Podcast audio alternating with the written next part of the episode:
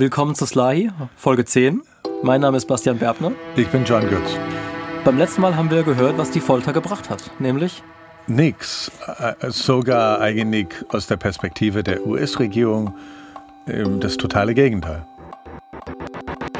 I just want the pain to stop. Dann hat er ganze Geschichten geschrieben über sich und seine Freunde. I came to Canada with a plan to blow up the CN Tower in Toronto. Und als ich Mohammedo gefragt habe, wie viel von dem, was du da geschrieben hast, ist denn wahr? None of it is true. Und irgendwann in dieser Zeit Where is the tea? hat er plötzlich die Stimme seiner Mutter gehört.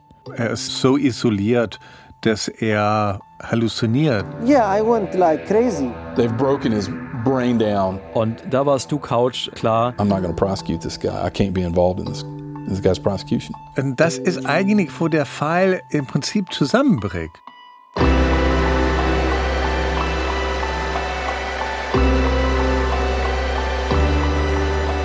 Ihr hört Slahi, 14 Jahre Guantanamo, ein Podcast vom NDR. Und dies ist die zehnte Folge. Trauma. die amerikanische Regierung hatte jetzt eben die Situation Ende 2003, Anfang 2004. Sie konnte Mohamedou nicht anklagen. Eigentlich musste sie ihn freilassen, aber so richtig, das hast du ja beim letzten Mal gesagt, niemand wollte die Entscheidung treffen, also hat sie auch niemand getroffen und Mohamedou wurde da einfach vergessen in seiner Zelle. Und in dieser Folge schauen wir uns jetzt zuerst mal an, was Mohamedou da mit dieser Zeit gemacht hat, die er in dieser Zelle hatte, wie er die genutzt hat für sich. Also auf welche Gedanken kommt ein Gefolterter, wenn er mal richtig Zeit hat nachzudenken? Und dann schauen wir aber auch darauf, was hat die Folter eigentlich mit den Folterern gemacht? Also mit denen, die tatsächlich selbst gefoltert haben. Wie geht es ihnen heute damit? Wie gehen sie damit um? Aber erstmal zu Mohamedou. Wie gesagt, er wurde da ja in seiner Zelle äh, quasi vergessen und blieb da. Und dann wurden die Verhöre irgendwann weniger, haben dann ganz aufgehört. Man hat die Haftbedingungen ein bisschen erleichtert. Every day I wake up same time. And I do my prayer, I do my work. Er hat regelmäßig rausgedurft und hat sich sogar so einen kleinen Gemüsegarten da einrichten dürfen. And then I go study, study, teaching myself stuff. Hat Spanisch gelernt Genau. und so, viele Videos geguckt, Big Lebowski und so. Genau. Also anscheinend Dutzende Mal gesehen, Big Lebowski. Er ist sein Lieblingsfilm, ne? ja, ja. Er hat fünf Bände von einem Lexikon äh, bekommen von seinen Wärtern. Everything I get my hands on, I read. Und äh, insgesamt I made peace with the fact that I will never see the, the outside. hat er sich damit abgefunden, nie wieder aus dieser Zelle rauszukommen. Diese Vorstellung ist natürlich unfassbar, aber Mohamedou hat gesagt, eine gute Sache hatte das. Und zwar also ohne Zynismus. Nämlich, dass er ganz viel Zeit hatte nachzudenken. Und das hat er getan, vor allem über ein Thema, nämlich diese Rachefantasien, die er hat. Like killing them in a very, very horrible way. Also seit er gefoltert worden war, hatte er ja diesen Hass in sich, wenn er an seine Peiniger gedacht hat, an Mr. X und an, an Dick Sully. Like killing their families, killing the people they love. Aber je mehr er darüber nachgedacht hat, desto mehr hat er gemerkt, dass das irgendwie keinen richtigen Sinn ergibt. Er ist auch in der Situation, dass er keine Möglichkeiten hat, irgendwas umzusetzen, muss man auch sagen. Also, und muss eine Lösung da finden. And I always ask myself, so where is my revenge going to stop? Was heißt denn Rache? What would satisfy me? Was bringt das mir am Ende? Also wie viele Menschen müsste er töten, um den Hass, den er auf sie hatte, wirklich zu besänftigen? And Dann ist er quasi zu dem Schluss gekommen, revenge has no end. Rache hat eigentlich kein Ende. Und dafür musste er nur in die Geschichte seines eigenen Landes äh, gucken, nach Mauretanien, die ja voll von Beispielen äh, war. Also dort war es so, When you kill a member of a tribe back then in Mauritania, wenn du jemanden tötest von einem anderen Stamm, the tribe goes and kill a random person from your tribe. But that tribe has again to take revenge, and this could take so many years. You know, killing innocent random people. und am Ende waren jede Menge unschuldige Menschen tot und der Hass war eher noch größer als vorher. Und in diese Spirale wollte Mohamedou auf keinen Fall reinkommen, aber natürlich wollte er irgendwie seinen Hass loswerden und diese Albträume loswerden, die ihn geplagt haben. Die Frage war jetzt also wie. Ja, und ich glaube, wie du sagst, dass er Zeit hatte, viel nachzudenken. I kept reading the the Quran, I kept praying. Meditieren, beten. Hat auch angefangen zu schreiben über die Folter, den ganzen Wahnsinn, der ihn dahin gebracht hat nach Guantanamo. Und dabei And then, voila, it was a revelation to me. hat er die Antwort gefunden, nach der er gesucht hat. I don't need revenge. Nicht Rache ist die Lösung, Forgiveness is better. Sondern Vergebung.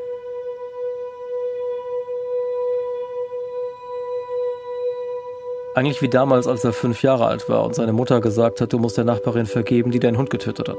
Genau. Er nimmt diese Botschaft von seiner Mutter zu sich und bleibt dann bei ihr. Und wendet sie jetzt an auf, ja, aus, aus seiner Sicht diese Monster, die ihm das da angetan haben. Und das ist, was ihm Trost gibt in dieser unglaublich einsamen Zeit. Ne? Das klingt so einfach, man muss halt vergeben, aber was das für ein monströser Gedanke ist, wenn man sich mal überlegt, was das bedeutet. Yes, Ich habe das Mohammedu gesagt, I give you example that everybody could relate to. dann hat er gesagt, ich mache mal einen Vergleich. Let's say you have a partner Stell dir vor, du hast eine Freundin and you guys went through very bad breakup. Und die macht so richtig übel Schluss mit dir. Dann hast du zwei Möglichkeiten. Entweder du bleibst drauf hängen Obsessing about what that bitch did to me. oder du sagst, okay, What that person did to me, I find very horrific. But I need to move on. ich muss da jetzt drüber hinwegkommen und das schaffe ich, indem ich mir vorstelle, I'm going to reduce that person to a very small child. dass sie ein ganz kleines Kind ist, dem man den Kopf tätschelt und sagt, This was bad, but I forgive you. ich vergebe dir. Das war sozusagen seine Strategie, um irgendwie den Hass in den Griff zu kriegen, den er diesen Menschen gegenüber gespürt hat. That's how I imagine forgiveness. I reduce like this very big Mr. X to a very small child. Then I say, I set you free because I need to go someplace else. Was er da tut, ist so eine Art psychologische asymmetrische Kriegsführung. Ähm, es gibt aber auch so in, in maoistische Kriegsführung, also dass man immer Territorien abgibt. Also sozusagen, man lässt der Gegner immer so viel Territorien nehmen, wie die wollen. Wenn man Gefangene nimmt, man entwaffnet die, man sagt, ihr könnt da zurückgehen oder ihr könnt bei uns bleiben. Also dieses sozusagen, dieses die sehr viel Luft geben, also die nicht diese Macht über ihn geben. Mental meinst du, in, in Ja. seinem Kopf. Genau. Also dieses Vergeben, das sagt er auch. Es ist billig, er braucht keinen Anwalt dafür. Ne? Und es ist für jemanden, die kein sonstiger S- also Satisfaktionsmöglichkeit hat, keine Gerichte, also kein Urteil gegen die Menschen, die ihm gefoltert haben, keine gesellschaftliche Verdammung. Er hat da nichts. Und das hat tatsächlich mit der Zeit immer besser geklappt. So gut sogar, dass es Mohammedu geschafft hat, sich mit einigen Leuten da anzufreunden, also mit einigen Wärtern zum Beispiel. Während Mohammedu dann da also Tag für Tag, Monat für Monat, Jahr für Jahr in dieser Zelle war und halt irgendwie versucht hat klarzukommen, ist im Rest der Welt unglaublich viel passiert. This report shows the direct connection between the policy decisions and legal opinions made here in Washington uh, and the abuses that we saw at Abu Ghraib. Der Skandal in Abu Ghraib ist aufgeflogen und immer neue Details sind ans Licht gekommen über das Folterprogramm der CIA. Der Irakkrieg ist zum völligen Fiasko geworden. The main reason we went into Iraq at the time was we thought he had weapons of mass destruction. It turns out he didn't. Und in der Zeit ist die US-Regierung halt immer stärker unter Druck geraten. Und zwar von zwei Seiten. Also von außen, weil im Rest der Welt die Empörung riesig war über all diese Dinge. Aber auch von innen, weil in Amerika Menschenrechtsorganisationen sich dafür eingesetzt haben, dass zum Beispiel die Gefangenen in Guantanamo eben auch äh, ihre Rechte eingeräumt bekommen. Und das hat dazu geführt, dass Mohamedou nach vielen Jahren endlich Zugang zu einer Anwältin bekommen hat. Er hatte Zugang zu der Anwältin Nancy Hollander, die eine der beste Strafverteidiger der USA ist. Die hat zwei wichtige Dinge geschafft. Erstens, dass das, was Mohamedou in seiner Zelle aufgeschrieben hat, als Buch veröffentlicht werden konnte. Und dass endlich ein amerikanisches Gericht sich seinen Fall anschaut. Genau, genau. Und das ist dann passiert im März 2010. Da guckt sich also ein Bundesrichter Mohamedous Akten an, analysiert das gesamte Material und kommt zum Ergebnis, dass es keine Beweise gegen Mohammedu gibt, also für Beteiligung in irgendwelche terroristische Taten gibt. Aber irre, wenn man sich überlegt, was in diesen zehn Jahren passiert ist. Also damals im Frühjahr 2000 gab es im Prinzip schon das Ergebnis. Also wenn man denkt, wie viel Geld, wie viel Ermittlungskraft, NSA-Abhörgeräte, was es da alles gibt, was sie da also verwendet haben. Und am Ende kommen sie zu dem gleichen Ergebnis wie der mauretanische Geheimdiensttyp. Ja, der, der, der da saß, Tee trinkend und Kette rauchend und Mohammedu vier Wochen lang vernommen hat. Ja. Also wir haben das ja in Folge 4 gehört. Und dieser äh, amerikanische Bundesrichter, der dann zu demselben Ergebnis gekommen ist, was hat der dann geurteilt? Er hat angeordnet, dass Mohammedu freigelassen wird. Das war 2010. Was hat die Obama-Regierung dann gemacht?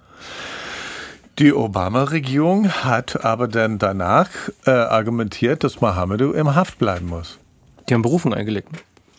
Ich meine, was man sehen muss, ist, dass die Obama-Regierung, also Obama hat sogar während Wahlkampagne Auftritte gesagt. We're going to lead by shutting down Guantanamo. Und ich werde Guantanamo schließen. I intend to close Guantanamo and I will follow through on that. Und ist dafür auch unter anderem gewählt.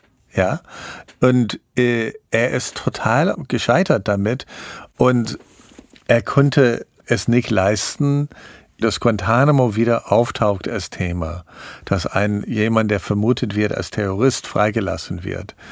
Und du meinst, dass das der Grund war, warum die Berufung eingelegt haben und im Prinzip ja, wollten, dass also Mohammed da bleibt? davon bin ich hundertprozentig überzeugt, ja. Und das hat dazu geführt, dass Mohammedu sechs weitere Jahre in Guantanamo war, die meiste Zeit davon in dieser Isolationszelle, in der er war. 11 years, more than 11 years.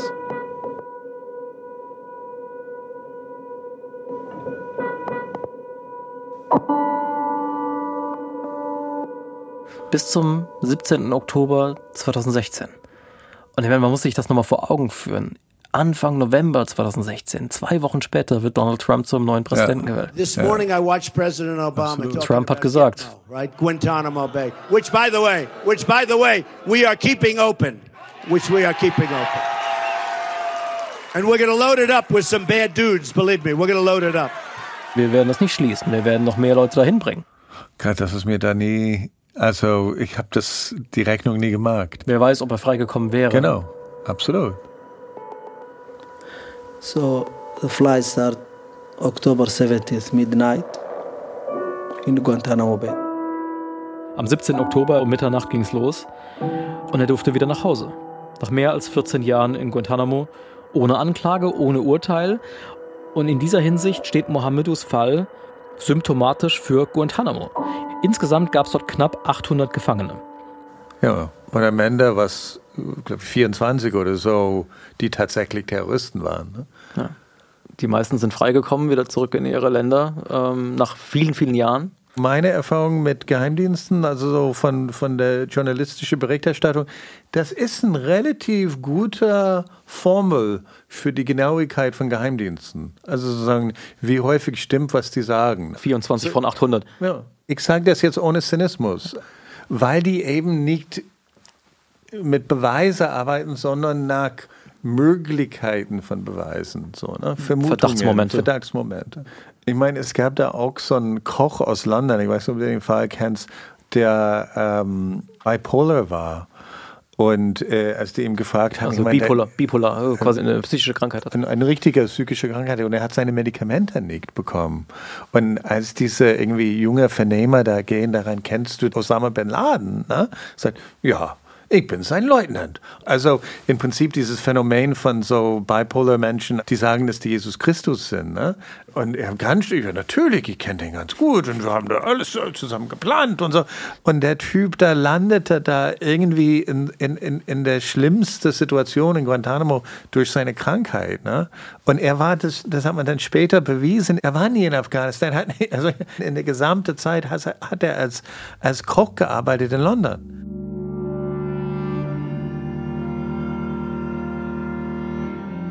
Als die Militärmaschine mit Mohammedu an Bord dann in Nouakchott in Mauretanien gelandet ist, haben sie ihm die Ketten abgenommen. Hinten am Flugzeug ist die Laderampe aufgegangen.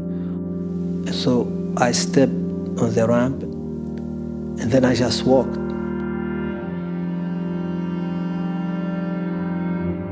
All the pain went away because I saw the, the sun, the Mauritanian sun. This is where I was born. I cannot mistake that. And I walked very straight.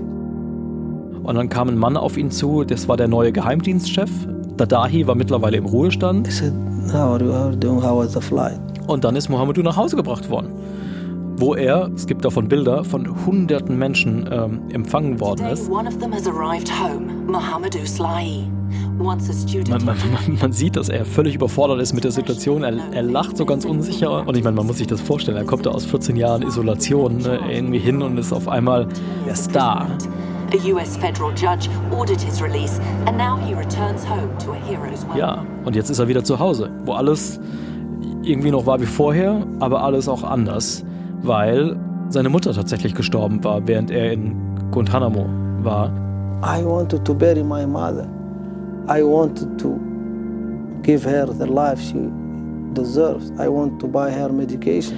Und er macht sich auch Vorwürfe, Had I been here, had I taken care of her, had I given her the right medication, the right doctor, she would be still alive. er ist sich ganz sicher, wenn er da gewesen wäre für sie, dann würde sie heute noch leben. Aber jetzt hat er wieder in Mauretanien gelebt mit seinen Brüdern und seinen Schwestern, Tanten, Onkels, Neffen, Cousins, also ne, der warme Schoß der Familie, wie er es in der ersten Folge genannt hat. Und der einzige aus seiner Familie, mit dem er keinen Kontakt mehr aufgenommen hat, obwohl der ganz in der Nähe gewohnt hat, fünf Fußminuten entfernt, ist sein Cousin Abu Hafs. Mahfuz. Nee, wenn Mohammed über ihn redet, also da merkst du so richtig, richtig, richtig. Also eigentlich bei keinem anderen. Naja, da ist, ich habe da lange mit ihm drüber gesprochen. Das hat eine Weile gedauert, bis er sich dann überhaupt geöffnet hat und bereit war, darüber zu sprechen. Aber dann hat er gesagt, naja, mit dem Anruf von Abu Hafs bei mir in Duisburg ging alles los. Ja, ja, ja. Der war unvorsichtig genug, um mit dem Satellitentelefon von Osama bin Laden bei mir in Duisburg anzurufen. Und damit hat er mich reingeritten. Eigentlich, also ist er bereit, diese Folterteam zu vergeben, aber sein Cousin nickt, ne? Jetzt könnte man ja denken, Mohamedou ist zu Hause, Happy End, Story vorbei und so. Aber so ist das nicht. Man muss sich schon vorstellen, das sind ja reale Menschen. Die müssen jetzt mit dem leben, was da in Guantanamo mit ihnen gemacht wurde, im Fall von Mohamedou, oder was sie selber in Guantanamo gemacht haben, im Falle der Folterer. Und das müssen wir uns jetzt ein bisschen genauer anschauen. Lassen wir anfangen mit Mr. X, I'm good at the bad stuff. dem schlimmsten Folterer, den Mohamedou in Guantanamo hatte. Der wurde im Jahr 2004 wegversetzt aus Guantanamo, zurück in die Vereinigten Staaten. Aber Guantanamo hat ihn auch nicht losgelassen. It starts to sink in after a while, Ganz im Gegenteil, bei ihm hat eine wahnsinnig intensive Nachdenkphase eingesetzt. what had been going on. Erst jetzt, sagt er, aus der Ferne hat er richtig begriffen, an was er da eigentlich beteiligt gewesen ist. Und dafür hat er sich geschämt. Und dann hat er versucht, äh, die Folter uh, in a million different mental acrobatic ways. vor sich selbst irgendwie klein zu reden. Also, nein, die haben das verdient, die sind viel schlimmer, ich habe ja nur gemacht, was mir befohlen wurde. All diese Dinge, die ihm auch seine Freunde immer gesagt haben und seine Familie, wenn er mit denen darüber gesprochen hat. Bis er sich dann eben eingestehen musste, It was just fucking wrong. You, you, you, no one deserves that. es war einfach falsch, was wir gemacht haben. Es war falsch, was ich gemacht habe. I, you know, it really bothers me that uh, that I that I've done that to somebody.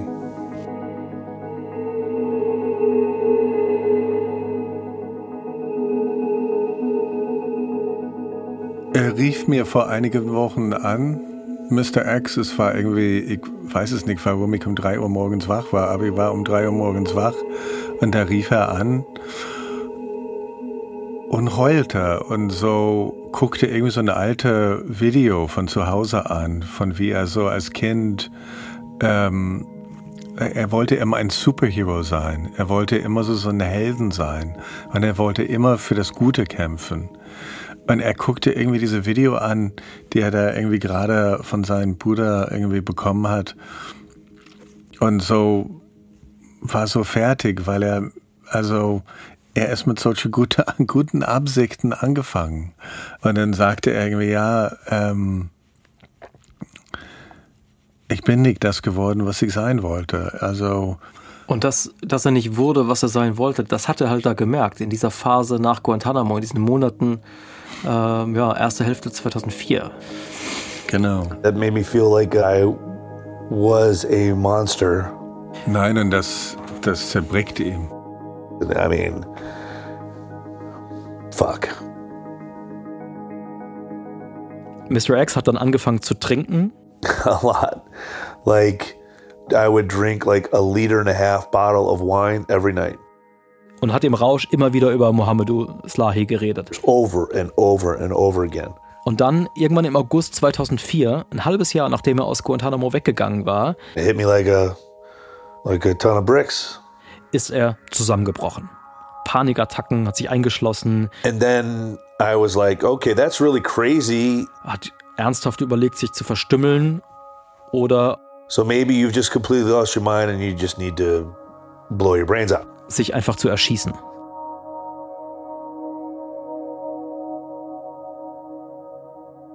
Und aus diesem Loch ist er nur rausgekommen mit sehr starken Medikamenten. Seine Ärzte haben ihm dann gesagt, das, was andere Soldaten vom Schlachtfeld mitbringen, hat er sich durchs Foltern geholt, nämlich eine richtig fette posttraumatische Belastungsstörung.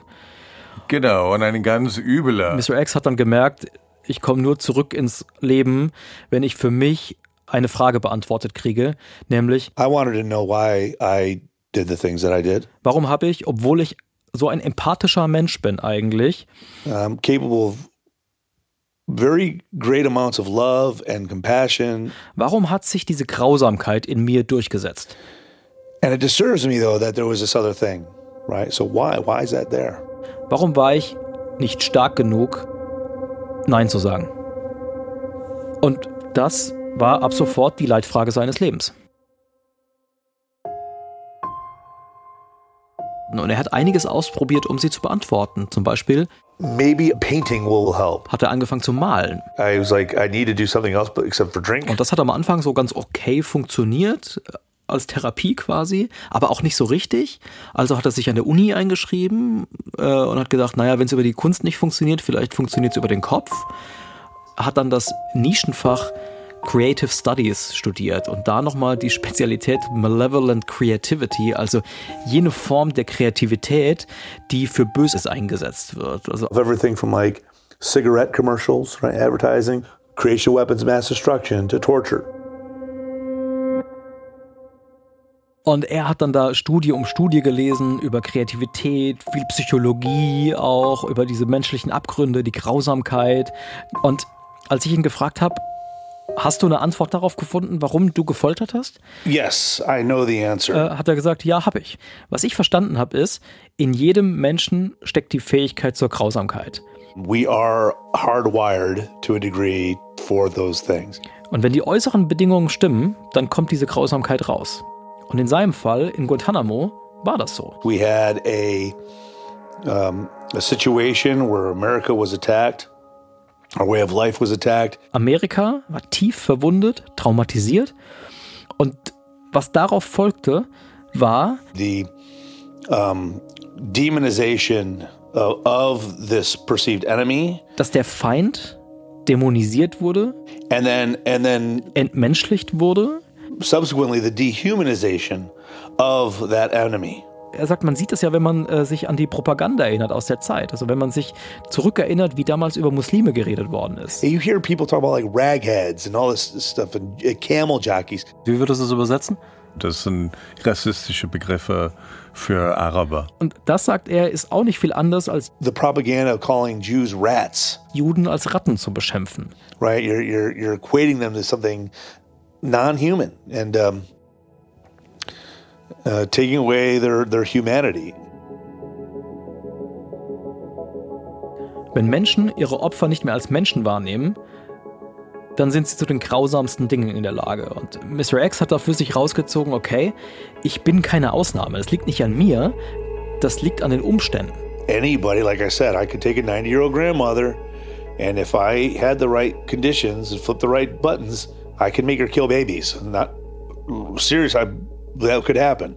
Und so wie er das jetzt gesehen hat, ähm, war es also nicht nur seine Schuld, ähm, was da passiert ist, sondern auch die der amerikanischen Regierung. Es fällt mir aber ein über diese Kollektivschuld. Also sozusagen, wenn alle schuldig sind, ist keiner schuldig, sozusagen. Also ich will das nicht einfach äh, wegwischen, aber es ist natürlich für, für Mr. X in dem Moment ähm, es hilft ihm zu sagen, dass alle das können. Naja, das stimmt schon, aber ich habe nicht den Eindruck, dass Mr. X es sich leicht gemacht hat. Im Gegenteil, er ist da ja auch nicht stehen geblieben, sondern ist einen Schritt weiter gegangen und hat gesagt, äh, wenn die Umstände schuld sind, die Umstände kann man ja ändern. Und das hat er dann versucht und hat angefangen, Anti-Folterkurse zu geben und hat bis heute über 1000 junge Soldaten und Agenten äh, unterrichtet in Afghanistan, im Irak, in den USA, eben im Verhören und hat immer die Botschaft ins Zentrum seiner Kurse gestellt. Torture is wrong. Folter ist falsch. Er sagt ihnen, It's like, look, Folter ist erstens gegen das Gesetz. especially when I have someone say, "Yeah, we get it, old man. It's against the law." It's like, no, you don't get it. Let, let me let me try to help you understand a little bit here. Aber zweitens fordert Folter auch einen hohen Preis. Und zwar nicht nur für den, den ihr foltert, der ist euch vielleicht egal, Right. sondern für euch selbst. There's going to be a cost on the back end to yourself. Natürlich kommt es dann auch manchmal darauf, dass er über seine eigene Geschichte spricht. Und dann sagt er diesen jungen Rekruten, I failed that test in the moment. dass er selbst im entscheidenden Moment zu schwach war. I'll never fail it again. But in the moment, I- that that that time, I failed it.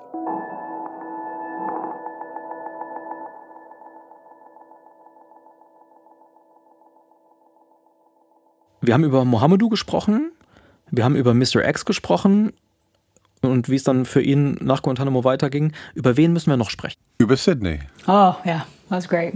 Die Analystin vom Geheimdienst DIA. That's a fantastic analyst. Auch sie ist abgezogen worden aus Guantanamo, in ihrem Fall vom Fall ihres Lebens von Mohamedou Slahi. Und ihr einziger Trost war, And I was doing some amazing work over in Afghanistan. dass sie in Afghanistan, wo sie dann hinversetzt wurde, hochrangigen Al-Qaida-Terroristen hinterher schnüffeln durfte. helping to rid the world of Hamza Rabia, who was AQ number three, who was killed December 7th of 2005. Ihr Leben damals war total monothematisch. Ne? Die kannte im Prinzip nur eins, nämlich Arbeit. Nur Al-Qaida, Al-Qaida, Al-Qaida, Al-Qaida. Sie, äh, sie ist total getrieben. Wie eindimensional ihr Leben damals wirklich war, habe ich eigentlich erst richtig verstanden, als ich sie nach dem glücklichsten Moment gefragt habe, den sie, Ja, was hat sie gesagt? den sie Ja. in dieser Zeit hatte. Und man würde ja denken, naja, wenn du halt Menschen fragst nach einem glücklichen Moment in, in, in Jahren, dann kriegst du normalerweise irgendwie, naja, eine Hochzeit oder eine Reise oder irgendwas, irgendein schönes Erlebnis mit einem Freund oder einer Freundin oder irgendwas. Ja. Und die Antwort von Sydney war, kam wie aus der Pistole geschossen. Sie hat keine Sekunde gezögert. May 2nd, Der 2. Mai 2011. when bin Laden was killed. Tonight, I can report to the American people and to the world that the United States has conducted an operation that killed Osama bin Laden, the leader of Al Qaeda, and a terrorist who's responsible for the murder of thousands of innocent men, women, and children. I literally felt um, weight lifted off of my shoulders. Sie sagt, sie hatte richtig eine körperliche Reaktion auf diese Nachricht. Also Like I literally could breathe, and the exhale was the first time since 9 11 relaxing. Und dass es ihr körperlich gut ging, dass Osama bin Laden umgebracht ist. Tonight, we give thanks to the countless intelligence and counterterrorism professionals who've worked tirelessly to achieve this outcome. Das ist auch, also finde ich, zeigt, wie sehr sie das für alles verinnerlicht. der ganze War on Terror, eigentlich sie sie ist sozusagen das Sinnbild für diesen, für diesen Krieg. Sie ist die Kriegerin. Sie ist, Sie ist die Kriegerin, sie ist, sie verkörpert alles, was das bedeutet. Ne? The American people do not see their work nor know their names, but tonight they feel the satisfaction of their work. Als Sidney gesehen hat, dass Mohamedou freigekommen ist, I was really very ticked off when he was released. hat sie es nicht fassen können. How could he walk free? How could he live a life and be happy? Für sie war das total unfair. I mean, where's the justice in that? Sie war immer noch überzeugt von Mohamedous Schuld Because he knew. He knew about 9 11. Und dann sagt sie, okay. He at least served 14 years in jail. That's something. Wenigstens hat Mohamedou 14 Jahre hinter Gittern gesessen. Was it enough? Absolutely not. Und wenn man sie fragt, was für sie genug gewesen wäre, sagt sie, um, death. Naja, wenn es nach ihr geht, ja. müsste er hingerichtet werden. I think he should lose his life.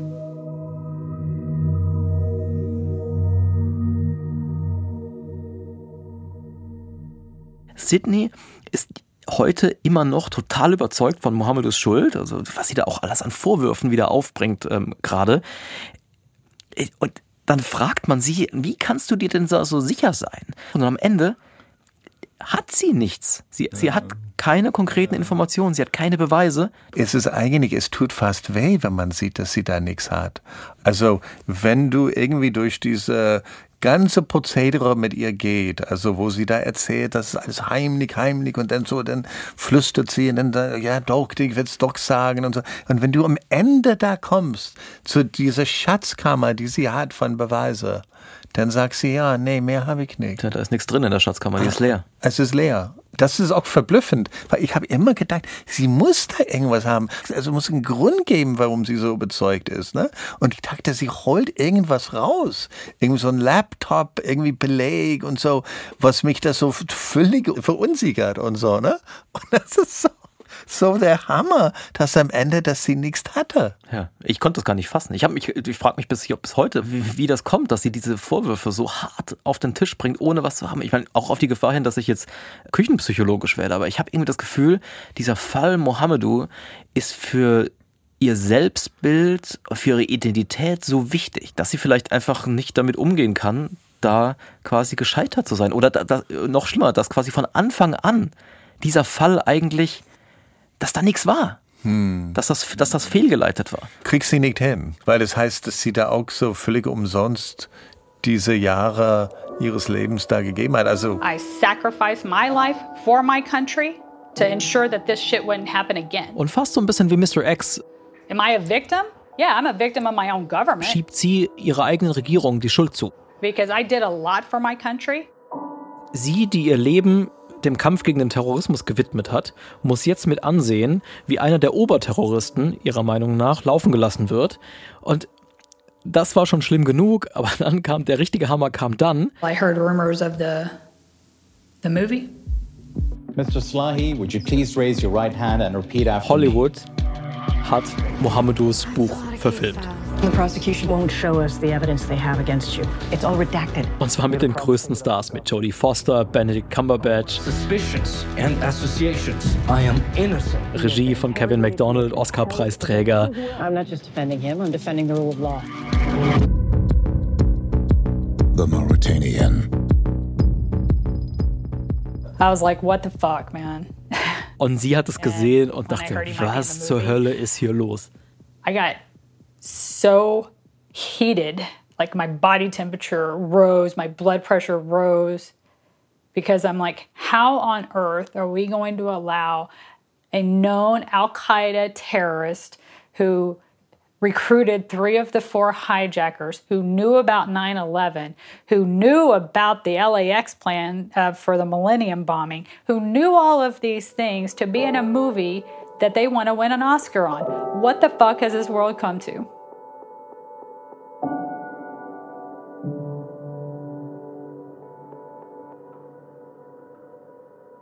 wenn du in der Wohnung, also so in den Haus von ihr gehst und äh, wenn du siehst sozusagen das, diese Militaria, dieses so militärische Zeug, was sie da hat, ähm, wie sie heute irgendwie, also wie heißt das, Ersatzlehrerin arbeitet, also sie gibt einen unglaublich traurigen, einsamen Eindruck, wenn du da bist bei ihr.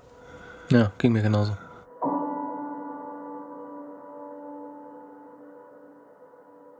Auch Mr. X hat natürlich mitgekriegt, dass dieser Film entsteht. When I watched the trailer, there's a scene where da gibt es diese Szene, als äh, Jodie Foster, die spielt Mohamedous Anwältin, äh, zusammen mit ihrer Kollegin zum ersten Mal nach Guantanamo fährt, um Mohamedou kennenzulernen. They're walking into the cell or the booth and we wish to represent you.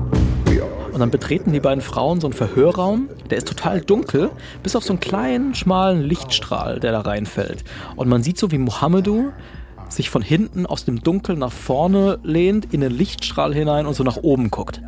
Very like heroic looking almost. Und es ist halt so ein typisches Hollywood-Bild, also die Inszenierung eines Helden. Als Mr. X das gesehen hat, hat er gewusst, okay, jetzt hat Mohammedu gewonnen. He's no hero. Auch Mr. X glaubt immer noch, dass Mohammedu tatsächlich ein Terrorist war. So it bothers me that the narrative is is uh, you know very one-sided.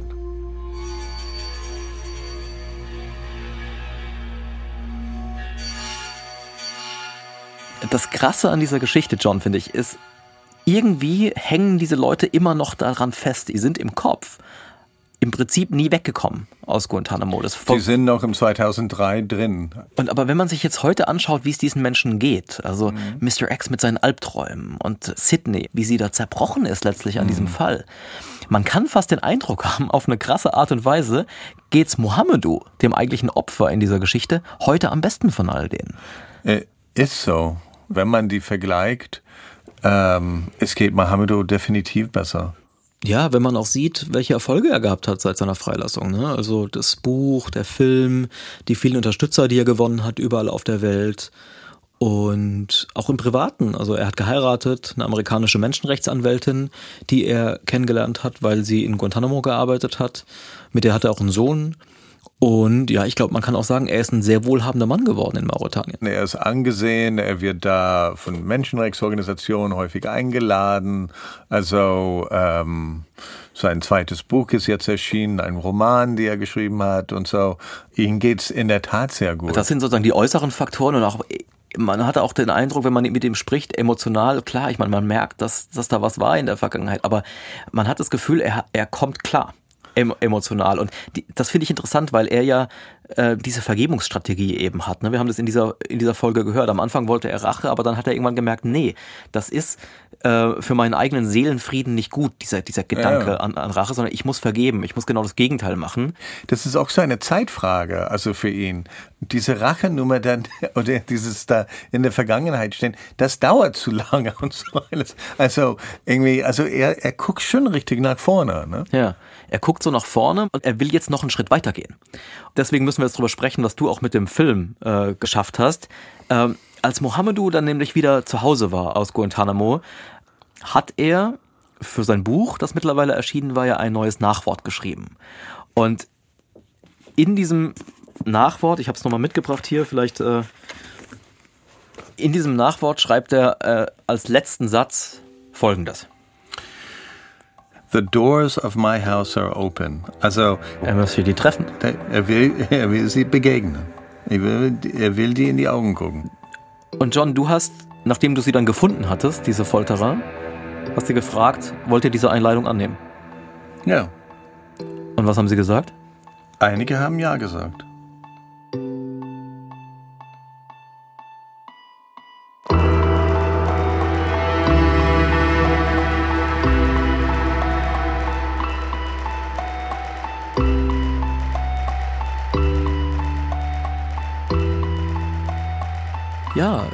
Vielen Dank fürs Zuhören. Wenn es euch gefallen hat, empfehlt uns doch gerne weiter. Mein Name ist Bastian Berbner und ich habe diesen Podcast gemacht mit Ole Pflüger und natürlich mit John Götz. Vielen Dank an die vielen Kolleginnen und Kollegen vom NDR, die über die Zeit äh, geholfen haben, hier diesen Podcast auf die Beine zu stellen. Aus vielen Abteilungen und Redaktionen von Panorama, von der Investigation, der Doku und der Radiokunst. Danke an Sven André Köpke, Christoph van der Werf, Jonas Lasse Teichmann und alle anderen Kollegen für den letzten technischen Feinschliff. An Sabine Korbmann für ganz viel Hilfe bei Produktion und Musik. Und an Johanna Leuschen für die redaktionelle Betreuung. Slahi ist ein Podcast vom Norddeutschen Rundfunk.